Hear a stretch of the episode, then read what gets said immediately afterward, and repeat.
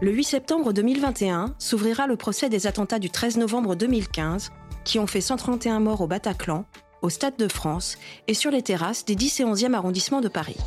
Un procès exceptionnel par ses enjeux, sa durée et ses dimensions. Du premier jour d'audience jusqu'au verdict, en croisant les regards d'avocats. Je ne vois pas ce procès autrement que comme un signe euh, euh, d'espoir. L'exercice va être difficile, il y aura des témoignages qui vont être durs, qui vont être euh, évidemment très émouvants.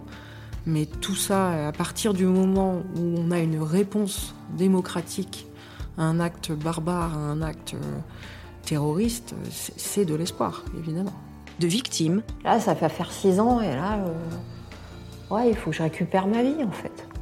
Ne plus vivre avec ce fardeau qui m'obsède tous les jours, qui a tout le temps, quoi que je fasse, quoi que je dise, quoi que je pense, quoi que je décide. Il y a toujours ça dans un coin de la tête.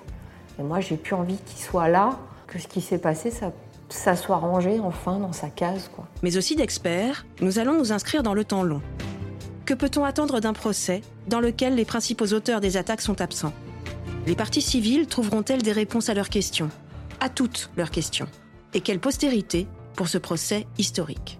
Je m'appelle Emmanuel Sudre, je suis journaliste et documentariste. C'est Youris saison 2, le procès, et on se retrouve dès le 23 août sur toutes les plateformes de podcast.